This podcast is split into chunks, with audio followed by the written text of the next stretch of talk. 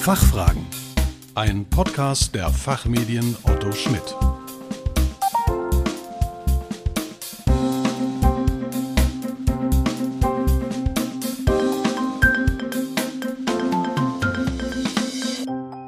Hallo und herzlich willkommen, liebe Podcast-Freunde, zu den Fachfragen, dem Podcast zu Brennpunktthemen aus Wirtschaft, Recht und Management.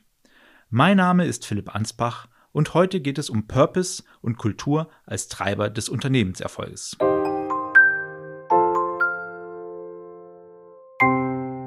Immer mehr Organisationen bringen ihren Purpose, also die Sinnhaftigkeit ihres Handelns, auf den Punkt. Einen sinnstiftenden Zweck zu verfolgen, der über das reine Streben nach Gewinn hinausgeht, ist eines ihrer Ziele. Dabei spielen die Unternehmensstrategie und Kultur eine große Rolle. Wie Purpose und Kultur ein stärkeres Wir-Gefühl schaffen und dadurch Transformationen erfolgreich werden, das diskutieren wir heute mit Cynthia Wenzel. Cynthia Wenzel ist als Partnerin bei der Mercer Deutschland GmbH in Frankfurt tätig und verantwortet die Themen Change und Kulturtransformation europaweit. Sie ist überzeugt, dass durch Verbindung von Kultur und Unternehmensstrategie klare Wettbewerbsvorteile entstehen. Sie hat rund 20 Jahre Berufserfahrung und in dieser Zeit zahlreiche internationale Unternehmen bei der Umsetzung ihrer Strategien begleitet. Heute stellt sie uns vor, wie Purpose und Kultur zu künftigen Treibern des Unternehmenserfolges werden. Herzlich willkommen bei den Fachfragen, liebe Cynthia. Ja, danke. Schön, dass ich da sein darf, Philipp.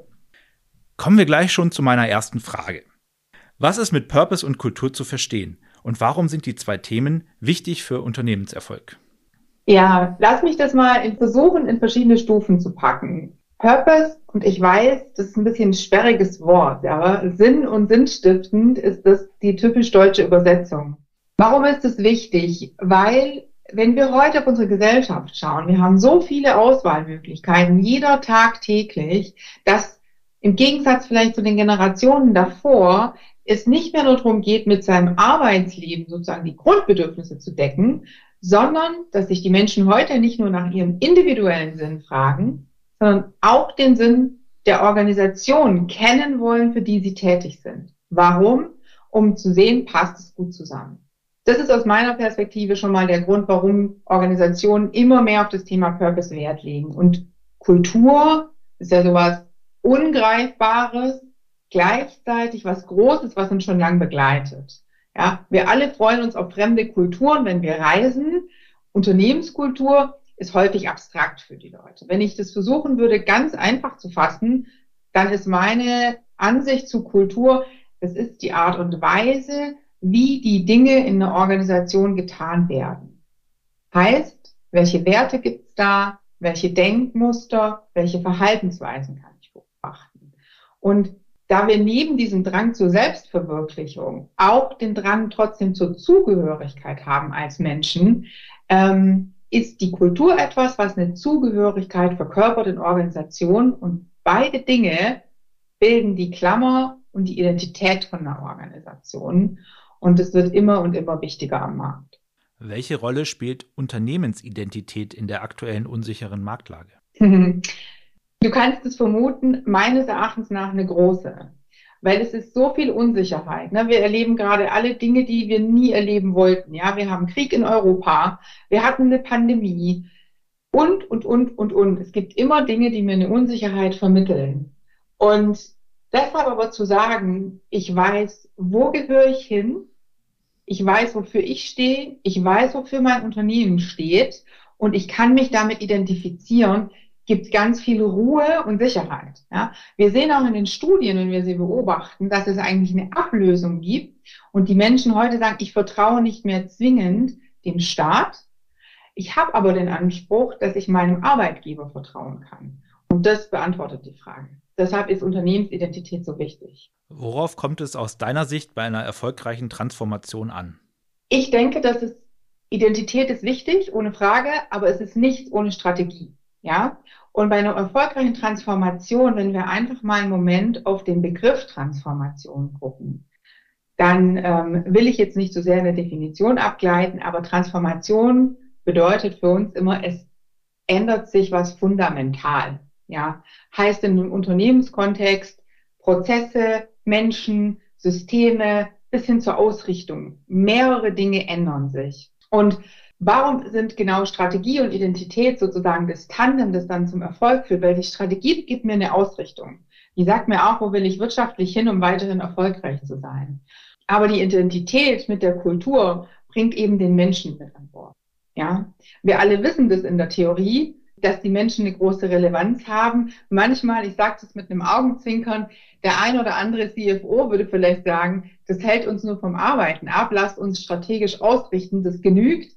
Nichtsdestotrotz, damit die Veränderung ankommt, braucht es eben genau diesen Akzeptanzgedanken der Belegschaft, der Führungskräfte, aber auch der Mitarbeitenden. Und genau das kann das Thema Identität ähm, in der Transformation einfach abbilden. Und das ist auch wichtig. Also ich brauche beide Teile, um eine Transformation erfolgreich abzuschließen. Wie unterstützt du Organisationen konkret bei deren Purpose-Entwicklung? Auch da, ähm, ich gucke erstmal mit meinem Team, was ist schon vorhanden. Weil eins unserer Credos ist, dass wir das auch respektieren, was da ist. Das heißt, ich gucke mir an, gibt es Mitarbeiterbefragungsdaten? Gibt es eine Strategie?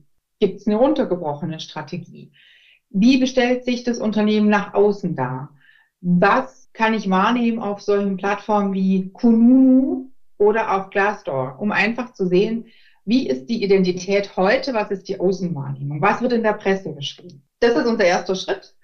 Dann sprechen wir mit den Auftraggebern und den, äh, den Führungskräften und schauen einfach, wo wollen sie denn hin? Das blumige Wort wäre wahrscheinlich Nordstern. Wo wollen sie hin? Was ist ihre, ähm, ihre Ausrichtung? Das definieren wir mit Ihnen in einem partizipativen Ansatz und wir verproben das auch. Also wir glauben bei Mercer sehr stark an Daten und evidenzbasiertes Vorgehen.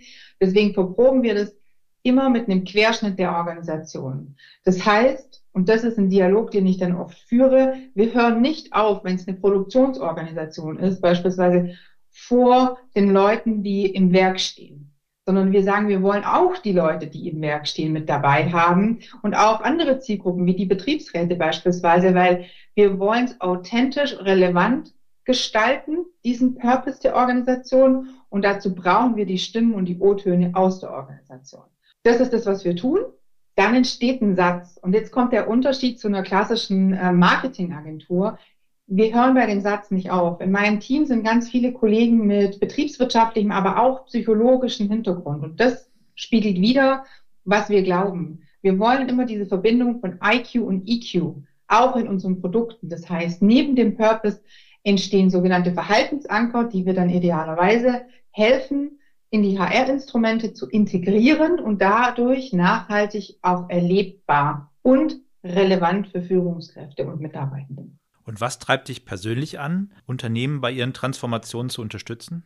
Das werde ich in meinem Privatleben auch oft gefragt und ähm, es zaubert mir immer ein Lächeln ins Gesicht. Ich finde es ein ganz großes Privileg, wenn man Organisationen sozusagen in einer unsicheren Situation, wie wir es eingangs des Gespräches hatten, in eine neue Situation mit rein begleiten darf. Idealerweise ja bis hin zu einem neuen Normal.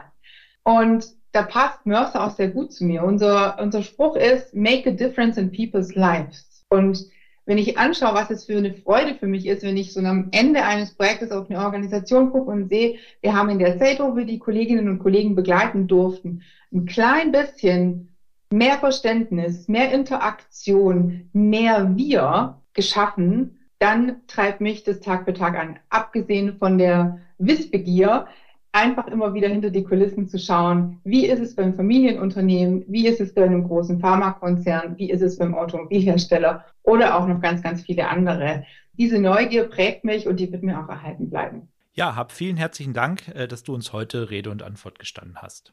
Sehr gerne. Liebe Zuhörerinnen und Zuhörer, mehr Infos zu diesem Thema finden Sie auf der Change-Webseite von Mercer in der von Mercer durchgeführten Global Talent Trends Studie sowie im Mercer Change Management Point of View. Die Links hierzu finden Sie wie immer in den Show Notes hinterlegt. Wir hoffen, dass wir Ihnen das Thema näher bringen konnten. Vielen Dank für Ihr Interesse, machen Sie es gut, bis zum nächsten Mal.